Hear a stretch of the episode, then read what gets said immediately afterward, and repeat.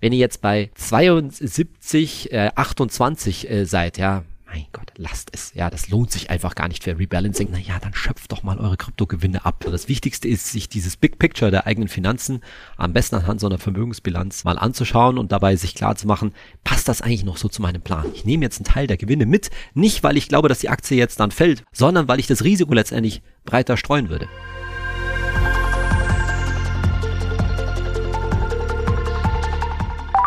Bevor es losgeht, habe ich eine wichtige Info für dich. Denn wir haben Gerd Kommer, Andreas Beck, Fortuna Lista und viele weitere Experten zu uns eingeladen. Am 5. Januar steigt unser Live-Event. Da sprechen wir mit den klügsten Köpfen der Finanzszene darüber, was das neue Jahr so bringt und was du beim Investieren 2024 beachten solltest. Und natürlich kannst du ihnen auch deine Fragen stellen. Alle Infos zum Event findest du auch auf unserer Landingpage. Die habe ich dir in der Beschreibung verlinkt. Dort kannst du dich auch registrieren, damit du es auf keinen Fall verpasst. Wir freuen uns auf dich. Hallo zusammen, ich bin Susanne von JustETF und der Blick in den Kalender verrät es, das Jahresende rückt langsam näher. Was steht bei dir auf dem Plan? Plätzchen backen? Geschenkejagd? Dich um die Finanzen kümmern? Zumindest ist das etwas, was viele zum Jahresende hin tun, eben die Finanzen in Ordnung bringen. Aber worauf solltest du da genau achten? Darüber spreche ich heute mit meinem Gast, Saidi Sulilatu. Er ist Teil der Chefredaktion von Finanztipp und gibt in sozialen Netzwerken, insbesondere auf YouTube, Tipps zum Umgang mit Geld. Was ein klein wenig überraschend ist, denn eigentlich hat er Soziologie studiert und wollte Professor werden. Saidi, schön, dass du da bist. Hallo Susanne, vielen Dank für die Einladung. Was ist denn deine Jahresendroutine? Ja, also ich nehme ja tatsächlich schon immer Versuch, so zwischen den Jahren ein bisschen Zeit zu nehmen. Das ist ja ein bisschen so stade Zeit, sagt man in Bayern. Und da gucke ich mal, dass ich mir so einen Überblick über meine Finanzen verschaffe. Das heißt, zunächst mal aktualisiere ich meine Vermögensbilanz, also wo ich einfach mal aufgeschrieben habe, wo ich wie viel Geld liegen habe. Jetzt nicht super im Detail, aber um mir einen großen Überblick zu, zu verschaffen. Schaue auch so ein bisschen, wie, es meinem ETF-Sparplan geht, äh, sag ich jetzt mal. Und dann gucke ich auch in meiner Aufstellung so meiner Verträge rein, ne? weil auch zu der Zeit kann man ja sich mal drum kümmern, passt das mit meiner Krankenkasse Kasse noch so, sollte ich mal dran nachdenken, meinen Handyvertrag, da wird es übrigens, weiß ich, wird höchste Zeit mal, den zu, äh, zu wechseln oder auch einen Stromvertrag, das sind so Sachen, die ich da in die Zeit mal anschaue, weil wie gesagt, da ist auch oft nicht so viel los, ja, die Kinder sind mit Weihnachtsgeschenken beschäftigt und habe aber ein bisschen, bisschen Zeit und Muße für sowas.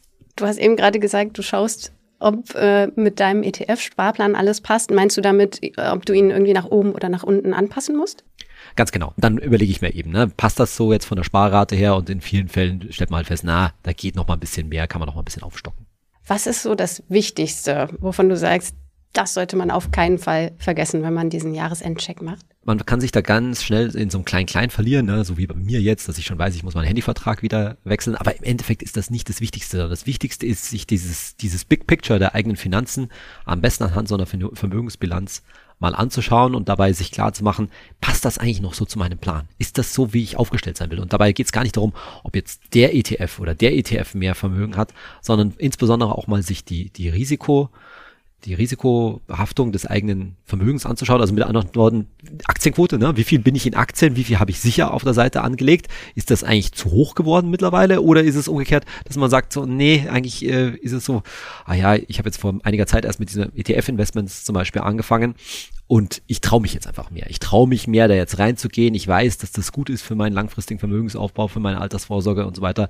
Und eigentlich ich sage jetzt einfach mal, ich stehe bis jetzt bei, bei einer Aktienquote vielleicht von 30 Prozent, also nicht ich persönlich, sondern ich stelle das jetzt vielleicht beispielhaft fest, dass ich erst bei 30 Prozent stehe und nee, das gibt es eigentlich gar keinen Grund dafür. Und dann ist es durchaus da an der Stelle mal zu sagen, ich passe den Plan halt einfach an, weil sich in den letzten zwölf Monaten vielleicht mein Wissen verbreitert hat, meine Vertrauen in die Geschichte äh, verbreitert hat, weil ich einfach mich da äh, wohler fühle und feststelle, zu dem, was ich eigentlich brauche. Ja, Stichwort auch mal Rentenlücke sich anzuschauen, ne? Altersvorsorge-Thematik. Dieses große Picture in, im Blick zu halten, ist viel wichtiger, als sich um irgendwelche kleinen Verträge zu kümmern, wo man vielleicht, weiß ich nicht, fünf Euro im Monat sparen kann. Thema Gewichtung anpassen. Da geht es ja im Prinzip um das sogenannte Rebalancing. Kannst du das einmal erklären?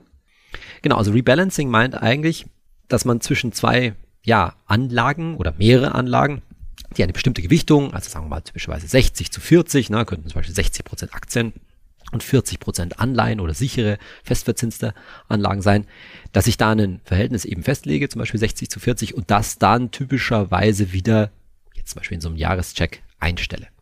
Da sage ich aber gleich mal vorneweg dazu, so wie ich es jetzt gerade schon gesagt habe. Zunächst mal muss ich für mich feststellen, ob jetzt zum Beispiel so eine Aufteilung 60 zu 40 für mich das Richtige ist oder noch das Richtige ist. Ich gehe mal auch in eine ganz andere Richtung. Vielleicht hat sich in den letzten zwölf Monaten herausgestellt, na, ich, die eigene Beziehung hat sich verändert und man plant mehr in die Zukunft hinaus und da deutet sich das Thema eigene Immobilie am Horizont mal an. Dann würde ich darauf absolut reagieren, ne, weil dann sind wahrscheinlich 60 Prozent Aktien, um meinem Beispiel zu bleiben, viel zu viel weil ich dann wahrscheinlich das Eigenkapital absehbar in den nächsten Jahren irgendwann mal brauchen werde. Und dann sollte ich wahrscheinlich den Aktienanteil radikal, radikal reduzieren. Mit anderen Worten, dann ist mal großes Verkaufen angesagt. Und da geht's überhaupt nicht darum, wo die Kurse gerade stehen, ne? weil dann viele Leute verfallen darin, oh, stehen jetzt die Kurse an Weihnachten irgendwie gerade gut oder schlecht oder irgendwas. Darum geht's überhaupt nicht, sondern es geht um die eigene Risikoexposition, wie viel kann ich mir eigentlich tatsächlich leisten, wenn ich jetzt absehen kann, na, vielleicht so in drei, fünf Jahren kommt mal dieses Thema Immobilie auf mich zu, dann kann ich es mir nicht leisten, großartig wahrscheinlich in Aktien drin zu sein, weil ich die Masse von meinem Geld wahrscheinlich als Eigenkapital für die Immobilie brauchen muss und dann muss ich radikal in wahrscheinlich Tagesgeld und Festgeld ähm, umschichten. Das ist immer so ein, so ein Beispiel dafür. Natürlich kann man sich da auch das Gewicht, die Gewichtung zwischen einzelnen ETFs im eigenen Depot, im eigenen Portfolio anschauen. Aber so dieses ich sag's nochmal, dieses Big Picture, ne, ja, anhand so einer Vermögensbilanz sich anzuschauen, wie insbesondere wie hoch die eigene Aktienquote oder das, die eigene Quote an risikobehafteten Anlagen, da gehört natürlich auch sowas wie Kryptowährungen und so weiter da rein, sich anzuschauen, das ist sehr wichtig. Ein anderer Part vom Rebalancing ist, sieht das Depot noch so aus, dass es zu meiner Strategie, wenn ich die beibehalten will, passt, also diese Gewichtung. Da kann man natürlich aber jetzt die Frage stellen, zum Beispiel Nvidia ist ja schon ähm, dieses Jahr steht relativ gut da. Also wenn ich zum Beispiel auch in Einzelaktien äh, investiere und Nvidia drin habe, dann kann es sein, dass das einen relativ großen Anteil in meinem Depot jetzt eingenommen hat, einfach durch den Wertgewinn. 6,2 Milliarden. Das ist der Gewinn in US-Dollar, den Nvidia im vergangenen Quartal gemacht hat. Als Chip-Hersteller profitiert das Unternehmen extrem vom KI-Boom, so wie die Tech-Branche insgesamt. Seit Jahresbeginn ging es für die um mehr als 30 Prozent nach oben. Wo ist das Problem, wenn ich mich nicht einfach darüber freue, dass das so, ein, so viel Anteil ausmacht? Das ist ein gutes Beispiel mit dem Nvidia, weil sich, glaube ich, viele Leute scheuen, da jetzt auch nur ans Verkaufen zu denken, weil sie denken, ja, die KI-Geschichte, die wird ja wahrscheinlich weitergehen und so weiter. Und natürlich kann ich auf so eine Story setzen. Aber ich muss halt mir gleichzeitig sa äh, sagen, es geht jetzt gar nicht so sehr darum, macht jetzt eine Aktie wie Nvidia weiterhin super Gewinn oder nicht, sondern vielmehr die Frage, wie passt das insgesamt, wie du gerade schon gesagt hast, zu meiner gesamten Risikoaufstellung. Und in vielen Fällen, und das war in der Vergangenheit zum Beispiel typischerweise bei Kryptowährungen auch halt auch der Fall, wo ich dann auch regelmäßig dafür plädiert habe, na ja, dann schöpft doch mal eure Kryptogewinne ab, ja. Und bei Nvidia wäre es jetzt das Gleiche, dass man sich überhaupt mal sagt, ich nehme jetzt einen Teil der Gewinne mit, nicht weil ich glaube, dass die Aktie jetzt dann fällt, ja, ich habe da jetzt auch gar keine, Mein keine Meinung dazu, sondern weil ich das Risiko letztendlich breiter streuen würde. Also ich mache jetzt mal ein Beispiel. Wenn ich halt, ich sage jetzt was, 80 Prozent, oder sagen wir mal 70 Prozent meines Vermögens breit gestreut in ETFs, in Welt-ETFs investiert habe und den Rest eigentlich ja zum Teil sicher angelegt habe und dann vielleicht noch einen kleinen Teil in Einzelaktien habe. Und da ist jetzt Nvidia eben mit Abstand die größte Position. Na, dann macht es schon Sinn, da mal einen ordentlichen Anteil der, der Gewinne mitzunehmen. Und letztendlich, was mache ich denn damit? Wahrscheinlich nur breit streuen auf paar hundert, wahrscheinlich mehrere tausend Aktien, indem ich die Nvidia-Gewinne in einen ETF halt rüberschichte. Darüber darf man schon mal aktiv nachdenken. Und nochmal, es geht nicht darum zu sagen, ja, das wird jetzt alles, die fällt jetzt dann ins Bodenlose, die Nvidia-Aktie, sondern zu sagen, ich ja, ich, in gewisser Weise sichere ich diese Gewinne halt durch breitere Diversifikation ab. Äh, ja, ich finde, das ist auch ein wichtiger Punkt, den du eben erwähnt hast. Was macht man dann mit dem Gewinn denn eigentlich? Also das dann auf dem Tagesgeldkonto vielleicht liegen zu lassen, ist ja vielleicht nicht unbedingt so die, die beste Option. Generell, wie gehst du das Thema Rebalancing an? Also ganz konkret, wie würdest du das umsetzen? Hast du da Tipps? Der Klassiker ist natürlich zu sagen, man nimmt eben den Stichtag, ja, ob das jetzt am Jahresende ist oder nicht und sagt, ich wollte eigentlich mal eine Aufteilung, Aufteilung von, ich mache es jetzt mal einfach, 70 zu 30, ne, 70 Prozent Aktien, 30 Prozent festverzinst und jetzt stelle äh, stell ich fest, meine Aktien sind irgendwie gut gelaufen, meine ETFs und so weiter und ich bin irgendwie bei 80, 20 ne, und dann verkaufe ich so viel ab, dass ich wieder auf 70, 30 komme. Da gibt's auch diverse Rechner im Internet, mit denen man dann genau eingeben kann, okay, wie viel muss ich denn jetzt von welcher Pos äh, Position verkaufen, um dahin zu kommen. Meine Erfahrung ist, dass das nicht so viele Leute machen. Also es gibt schon die Leute, die sehr systematisch organisiert sind und es genau so, so hingehen, aber es ist in vielen Fällen auch gar nicht mal nötig und vielleicht auch gar nicht steuerlich das Optimier äh, Optimalste. Deswegen gibt es da verschiedene Methoden, das zu machen. Also zunächst mal kann ich vom Steuerlichen her sagen, dass viele Leute ja gerade am Jahresende auch gerne ihren Freibetrag, ihren äh, Sparerpauschbetrag, den berühmten 1000 Euro pro Jahr noch ausnutzen. Den kann man über verschiedene Wege ausnutzen, zum Beispiel indem man ausschüttende Positionen hat, einen ausschüttenden ETF und so weiter und dann werden die Ausschüttungen halt regelmäßig versteuert und gehen halt in Anführungszeichen zu Lasten dieser 1000, äh, dieser 1000 Euro und habe damit schon mal was abgeschöpft. Und das kann man dann wieder investieren und beim Wiederinvestieren kann ich halt die Position, die sozusagen aufgestockt werden muss, dann äh, dann aufstocken und dann mache ich schon laufendes Rebalancing. Eine andere Möglichkeit ist, wenn ich einen tesorierenden ETF habe, tatsächlich Gewinne am Jahresende abzuverkaufen, um diese 1000 Euro ähm, auszu, äh, auszunutzen und auch da beim Wiederanlegen, das sollte ich natürlich machen, dabei dann Rebalancing zu betreiben. Eine weitere Möglichkeit fürs Rebalancing, die sehr kostenschonend ist, zu sagen, ich mache das gar nicht auf einen Schlag, sondern ich mache das letztlich über meinen ETF-Sparplan. Ne? Also ich mache jetzt mal ein einfaches Beispiel, sagen wir mal, ich habe eine, vielleicht eine Gehaltserhöhung bekommen, ich habe einen Jahresbonus bekommen und so weiter und das landet erstmal natürlich auf dem Girokonto und vielleicht dann auch erstmal auf dem Tagesgeldkonto. Also es ist auf jeden Fall irgendwie sicher an, angelegt.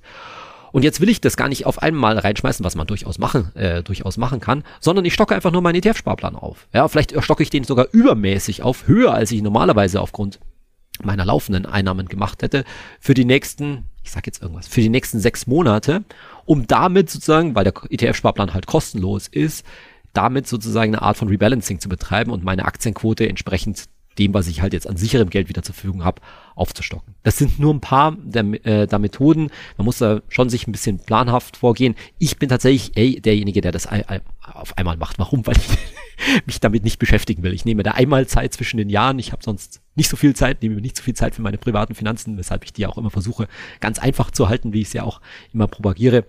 Und ich mache das einmal. Ne? Also ich mache das auch nicht, da muss man auch nicht so genau rechnen, ne? wenn ich sehe, okay, da sind jetzt irgendwie 5.000 oder 10.000 Euro zu viel in dem einen Topf drin, dann fliegt das, fliegt das rüber auf einen Schlag in den anderen und ist auch erstmal für zwölf Monate wieder gut. Man braucht da auch, ich glaube, viele Leute neigen dazu so ein bisschen ich sage, also sage immer zu viel am Motorrad rumzuschrauben, ja, also zu sehr genau das eintunen zu wollen. Hey Leute, es geht nur um die Größenordnung, ne? Wenn ihr ursprünglich mal gesagt habt 70 30, ne, und ihr seid jetzt irgendwie bei 80 20, naja, dann schaut halt, dass ihr diese 10 Prozentpunkte wieder irgendwie rüber rüber äh, klappt. Am nächsten Tag kann die Börse sowieso wieder nach unten, nach oben gehen und dann verändert sich das sowieso. Und übrigens, wenn ihr jetzt bei 72, äh, 28 äh, seid, ja, mein Gott, lasst es. Ja, das lohnt sich einfach gar nicht für Rebalancing, weil die zwei Prozent, vor zwei Prozent Unterschied, wie gesagt, die können mit einem guten oder schlechten Börsentag sofort wieder völlig, völlig dahin sein. Also man braucht sich da nicht verkünsteln mit dem Rebalancing. Ich habe ein paar Entweder-Oder-Fragen vorbereitet und es wäre toll, wenn das möglich ist, wenn du dich für eine der beiden Optionen entscheiden könntest. Thesaurierend oder ausschüttend? Thesaurierend macht die Sache einfacher. Buy and Hold oder Daytrading? Buy and Hold natürlich, ne? dafür bin ich bekannt and keep calm and stay cool. Nasi Goreng oder Schweinshaxe? Nasi Goreng. Ähm, mein Vater war Indonesier und da komme ich her und das schmeckt mir auch heute noch sehr gut. Hatte ich vor zwei Tagen erst. Anleihen-ETF oder Tagesgeld? Tagesgeld ist sehr viel, sehr viel einfacher. Anleihen-ETFs sind sehr viel komplizierter für die meisten Leute, als man auf den ersten Blick denkt. MSCI World oder FTSE World? Derzeit noch MSCI World, aber ich werde sehr bald auch aus steuerlichen Gründen, das haben wir ja neulich bei Finanztipp erklärt, wahrscheinlich auf den FTSE All World umsteigen, lass aber meinen alten MSCI World ETF natürlich liegen, weil es gibt keinen Grund, den zu verkaufen. Kannst du einmal kurz sagen, warum es steuerlich interessanter ist? Ja, wenn man länger Geld anlegt, ja, und tatsächlich alles in einen Welt-ETF steckt, dann hat man beim Verkaufen, also beim Auflösen des Depots, sprich in der Rente irgendwann mal, Alters, Thema Altersvorsorge, folgendes Problem, dass dann natürlich First In, First Out gilt und wenn ich jetzt so einen ETF sehr lange liegen habe, dann werden die Anteile beim Verkaufen zuerst verkauft, die sehr lange, wahrscheinlich Jahrzehnte da drin gelegen sind und die höchste Rendite gemacht haben und damit auch die höchste Steuerlast haben.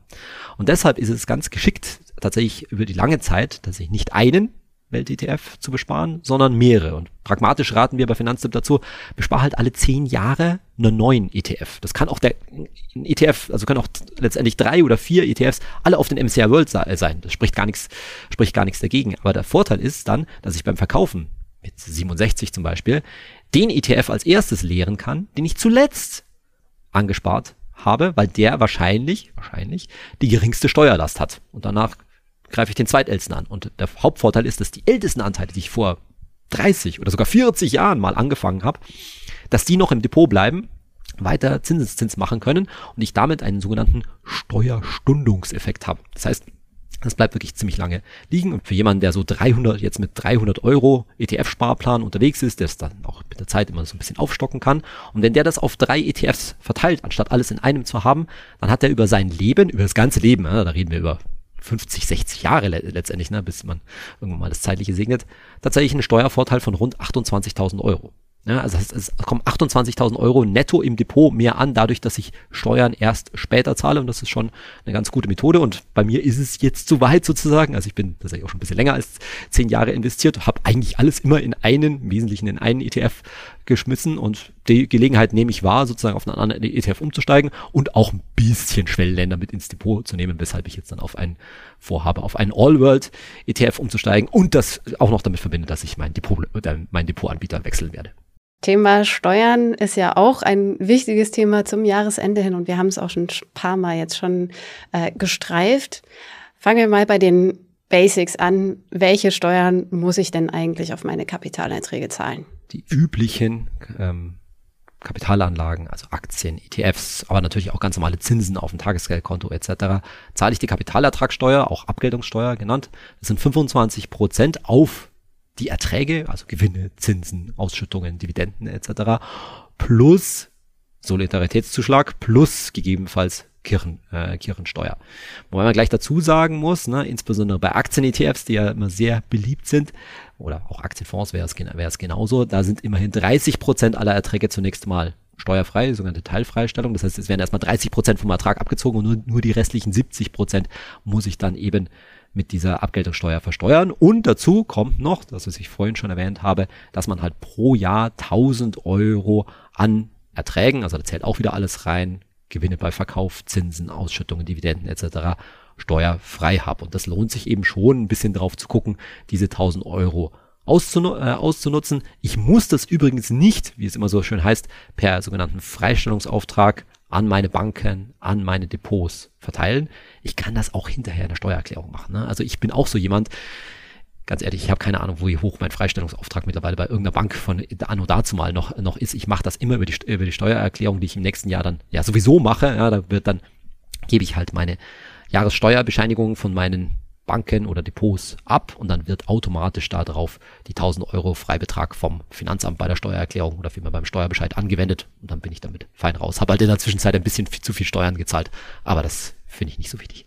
Ihr könnt eben diesen Freistellungsauftrag einreichen bei der Bank. Da müsst ihr aber unter Umständen, wenn es Richtung Jahresende geht, gewisse Fristen beachten. Also zwischen den Jahren könnte da ein bisschen spät sein, dass es tatsächlich auch noch bei der Bank ankommt dann müsstet ihr euch das tatsächlich über die Steuererklärung im nächsten Jahr wiederholen. Und wir haben ja auch noch eine Besonderheit, nämlich in den vorherigen Jahren war es immer nur 801 Euro pro Person. Jetzt sind es, wie Saidi erwähnt hat, die 1000 Euro. Und wenn ihr schon einen Freistellungsauftrag eingereicht habt bei eurer Bank, dann wird das prozentual entsprechend ganz einfach angepasst. Ein anderes Thema ist ja, dass ich auch meine Gewinne, weil ich zahle ja nur auf die Gewinne Steuern, auch noch kleiner rechnen kann über die sogenannten Verlusttöpfe, weil ich eben Gewinne mit Verlusten verrechnen kann. Kannst du das einmal ein bisschen genauer erklären, wie das funktioniert? Zunächst mal, wenn ich eine, grundsätzlich mal, wenn ich eine Kapitalanlage mit Verlust verkaufe, dann werden diese Verluste gegen Gewinne im selben Jahr verrechnet. Das heißt, ich muss dann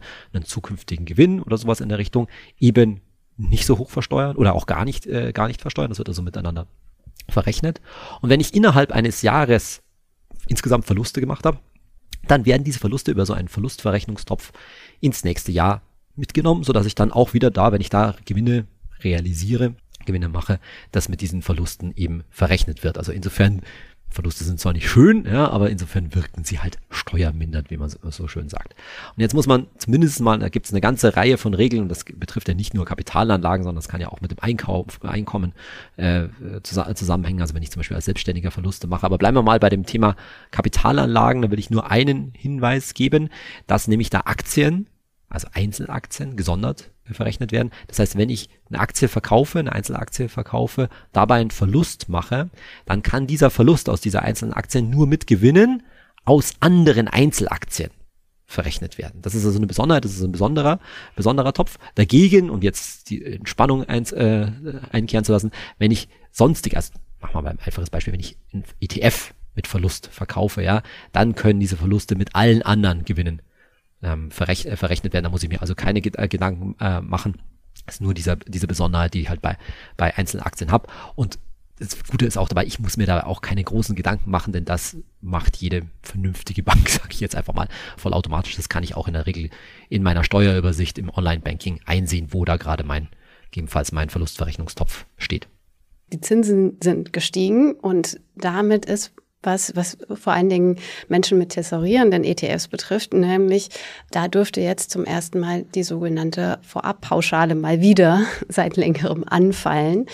Kannst du das einmal erklären, was die Vorabpauschale ist, wie das funktioniert? Ja, also es ist tatsächlich ein bisschen eine komplizierte Steuerregelung, die vielen auch äh, missfällt, aber es ist insgesamt auch kein großes Problem. Was ist die Vorabpauschale? Das ist so eine Art fiktiver Ertrag, ja, das, die, erstmal wichtig, ja, so eine Pauschale fällt auch nur dann an, wenn tatsächlich auch Gewinne aufgelaufen sind. Ne? Also wenn ich jetzt bei unserem vorherigen Beispiel zu bleiben, wenn ich tatsächlich innerhalb eines Jahres Verluste gemacht habe, dann muss ich mir auch um eine Vorabpauschale grundsätzlich keine Gedanken machen. Aber sagen wir mal, ich habe mit einem ETF Gewinne gemacht innerhalb eines Jahres, gerade bei einem tesorierenden ETF, dann wird auf diese Gewinne ein fiktiver Ertrag, fiktiver Mindestertrag könnte man auch sagen, berechnet. Das ist diese Vorabpauschale und die muss ich dann immer am Jahresanfang tatsächlich schon versteuern. Das heißt, muss ich einfach Steuern zahlen. Die gehen bei einem Depot in aller Regel vom Verrechnungskonto ab. Das heißt, da empfiehlt sich schon auf dem Verrechnungskonto meistens einen kleinen Betrag. Ne? Also jetzt mal davon ausgeht, dass wir hier nicht über riesige Depots reden,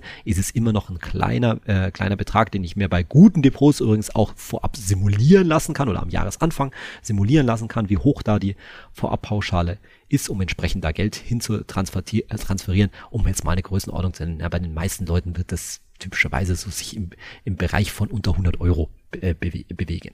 Das Gute, um jetzt sozusagen ein bisschen motivierend bei dem Thema zu sein, ja, diese Vorabpauschalen und die Steuer, die ich darauf zahle, die werden natürlich auf meine spätere Steuerlast angerechnet. Das heißt, ich muss das, diesen fiktiven Ertrag, diese Vorabpauschale, die ich dann schon einmal versteuert habe, nicht nochmal versteuern. Das heißt, die, das, die Bank, Depotanbieter oder wie auch immer, ähm, der hält das vor und wenn ich die Position jetzt sagen wir im Extremfall 30 Jahre später erst verkauft wird, auch dann werden diese aufgelaufenen Vorabpauschalen immer noch angerechnet. Das ist also mit anderen Worten nicht einfach nur eine Steuer, die ich eben vorab, in vielen Fällen deutlich vorab äh, zahle und auch keine Riesengeschichte. Aber ja, ich sollte darauf achten, dass ich da ein bisschen Geld drauf habe und viele Depots oder Banken fordern einen natürlich auch auf, dass dann, falls da jetzt keine Deckung zum Beispiel auf dem Verrechnungskonto oder so äh, ist, das Geld halt entsprechend äh, vorzuhalten. Also ich muss jetzt nicht Angst haben, dass da sofort weiß ich nicht, riesige Mahngebühren oder sowas in der Richtung an, äh, anfallen. Aber man sollte es tatsächlich, auch das gehört zu so einem Jahrescheck dazu, äh, ein bisschen im Auge behalten. Du hast ja zwar jetzt bei Filmen gesagt, so ja, das äh, man sollte es nicht zu verkopft sehen. Ähm, das ist jetzt auch alles nicht ganz so schlimm. Aber wenn ich alles so zusammennehme, Vorabpauschale, die Verlusttöpfe, Teilfreistellung, vielleicht noch Quellensteuer dazu, dann klingt das schon ganz schön komplex. Brauche ich einen Steuerberater, um meine Steuererklärung zu machen? Nein, die aller, allermeisten Leute, insbesondere Angestellte, ja, brauchen keinen Steuerberater, um eine Steuererklärung zu machen, sondern ich kann das mit einer relativ simplen Steuersoftware, wir empfehlen bei Finanzämter auch verschiedene, die wir getestet haben, selbst machen. Ne? Also das ist auch ein ganz klares Geschichte, da gebe ich halt dann mal, ich sag jetzt irgendwas, ne, irgendwas in der Größenordnung zwischen 10 und 30 Euro im Jahr für eine Steuersoftware aus. Die spart mir erstens jede Menge Zeit, als wenn ich das direkt selbst über Elster, also über die, die Software des Finanzamts selbst machen, äh, selbst machen würde ich kann die Kosten dafür übrigens auch wieder von der Steuer absetzen, ist auch ganz, auch ganz nett.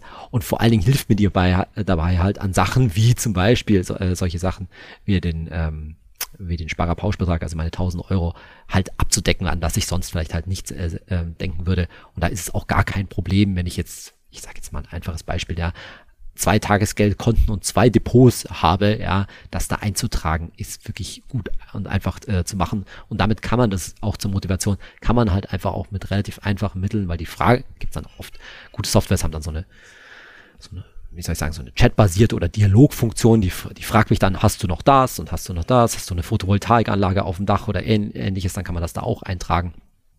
Dass ich einfach nichts vergesse und mich nicht durch die komplizierten Formulare selbst durchquälen äh, muss. Und man sieht dann auch, das finde ich mal ganz persönlich ganz schön, wie sozusagen mit jeder Eingabe die voraussichtliche Steuererstattung auch steigt. Also, ah ja, jetzt kriege ich 500 Euro raus, kriege ich 800 Euro raus, kriege ich vielleicht sogar 1000 Euro raus. Das motiviert dann einen, einen auch, mit diesem recht leidigen Thema Steuererklärung ähm, umzugehen. Hast du sonst noch Tipps, ähm, ob jetzt zum Thema Steuern oder Rebalancing oder allgemein der Jahresendroutine, was wir vielleicht jetzt noch nicht gestreift haben? Ja, ich glaube, dass es schon am Ende gut ist, auch fürs eigene, ja, für die eigene Ruhe, sage ich jetzt einfach mal, das Jahresende so ein bisschen zum Aufräumen zu, äh, zu benutzen. Ich habe ja vorhin gesagt, man sollte sich schon ums Big Picture kümmern, wie bin ich insgesamt aufgestellt, das ist schon sehr wichtig.